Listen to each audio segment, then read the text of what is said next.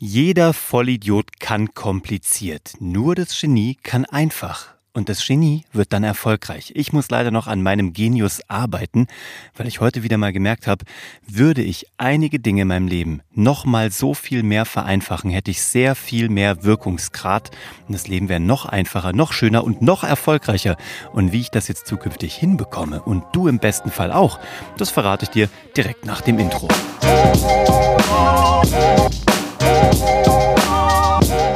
Hallo und herzlich willkommen bei Hashtag Happylist, der ganz einfache, niedrigschwellige Podcast ähm, mit mir, Uwe von Grafenstein, dem leider das Genie immer noch nicht in die Wiege gelegt wurde und der jeden Tag ein bisschen mehr gucken muss, wie er das Genie in sich fördert und äh, zum Wachsen bringt, damit es endlich mal zutage tritt.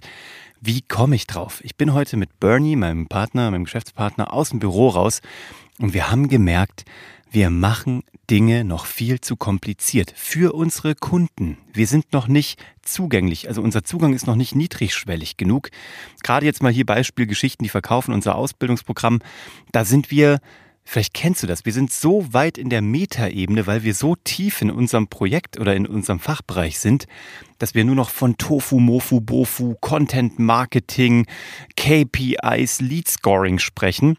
Und äh, wenn dir diese, wenn dir diese Wörter nichts gesagt haben, fair enough, das müssen sie auch gar nicht, weil ich sie dir nämlich nicht einfach genug gezeigt oder zugänglich gemacht habe.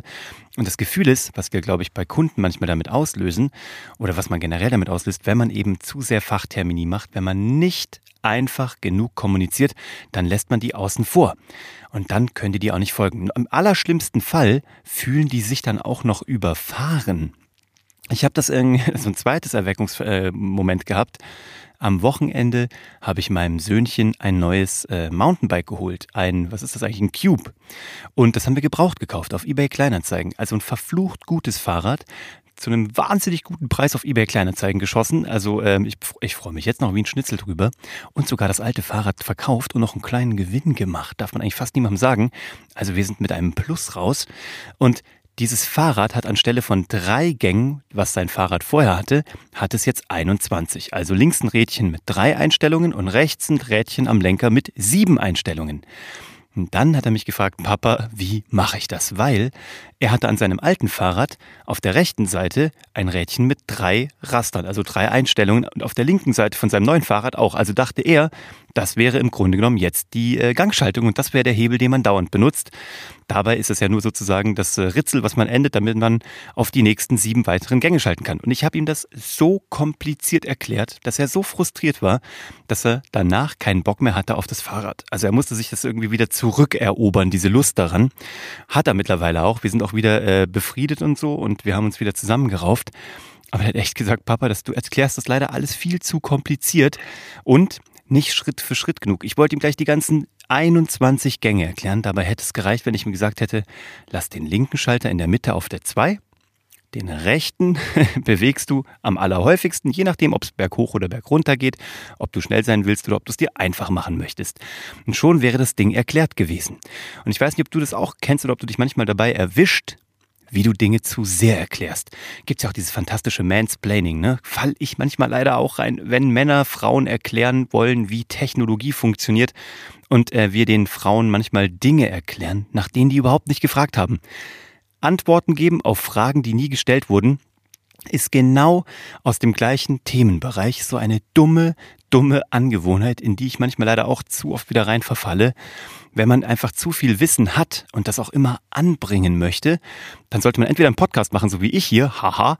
Ähm, nee, also man sollte das eigentlich gar nicht machen. Ähm, ich will euch hier natürlich immer ein bisschen was mitgeben, aber das sind Beobachtungen, weil ich bin heute wieder drüber gestolpert, auch in einem Gespräch.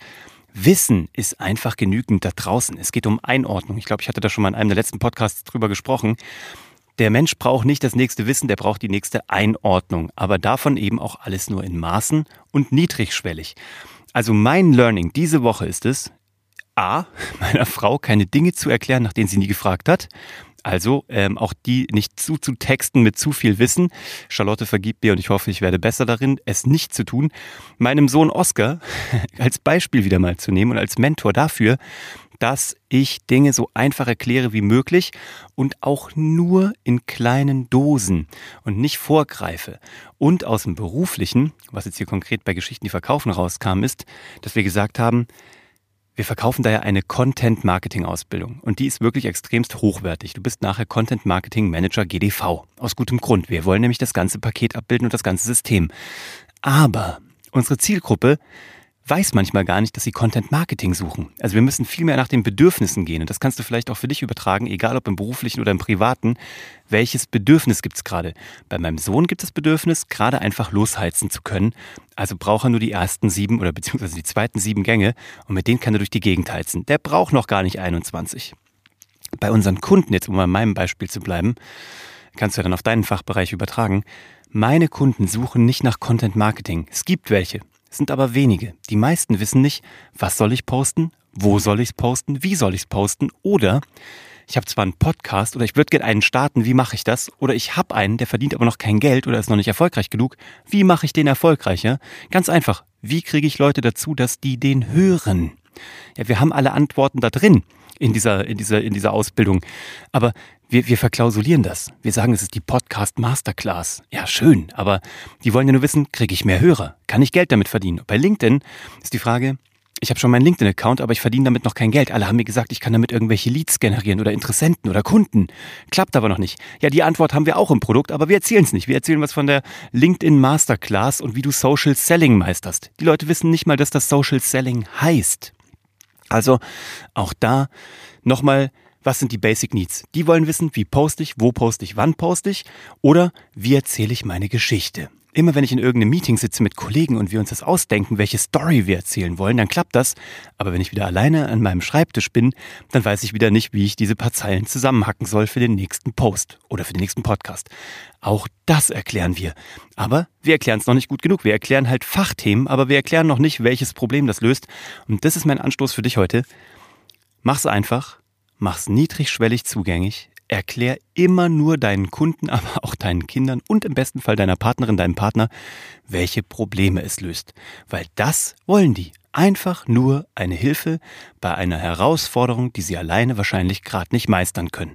Und dann kannst du reinkommen und kannst ein guter Mentor sein und kannst sie nicht erschlagen mit Informationen, sondern von A nach B bringen. Amen. Das war's. Und Leute, wir haben, glaube ich, immer noch nicht 100, ähm, immer noch nicht 100 Bewertungen auf diesem Podcast. Und Leute, das ist mein Problem. Meine Herausforderung. Ich habe noch keine 100 Bewertungen. Und mein Ego hätte so gerne 100 Bewertungen. Also, heute niedrigschwellig. Ich hätte gerne, dass du jetzt, nachdem du diese Episode gehört hast, hier unten mir ein Abo da lässt, wenn du es noch nicht gemacht hast. Und wenn es dir auch noch gut gefallen hätte, dann lass mir doch gerne auch noch eine Bewertung da. Und dann sind alle meine Bedürfnisse für heute gestillt. Ich hoffe, ich habe dir was mitgegeben und konnte auch deine ein wenig stillen. Freue mich auf die nächste Episode. Was haben wir denn? Mittwoch, also eine schöne zweite Wochenhälfte. Vielen lieben Dank, dass du dabei warst. Und wenn du das Gefühl hast, ich erkläre hier Dinge zu denglisch oder zu kompliziert oder ich soll noch einfacher machen, dann hau in die Tasten und hau mir das rüber als Feedback, weil ähm, nur so kann ich wachsen. Und mein noch in mir schlummerndes Genie wecken, damit es vielleicht doch irgendwann mal das Licht der Welt erblickt. Ich bin raus, bis zum nächsten Mal. Tschö.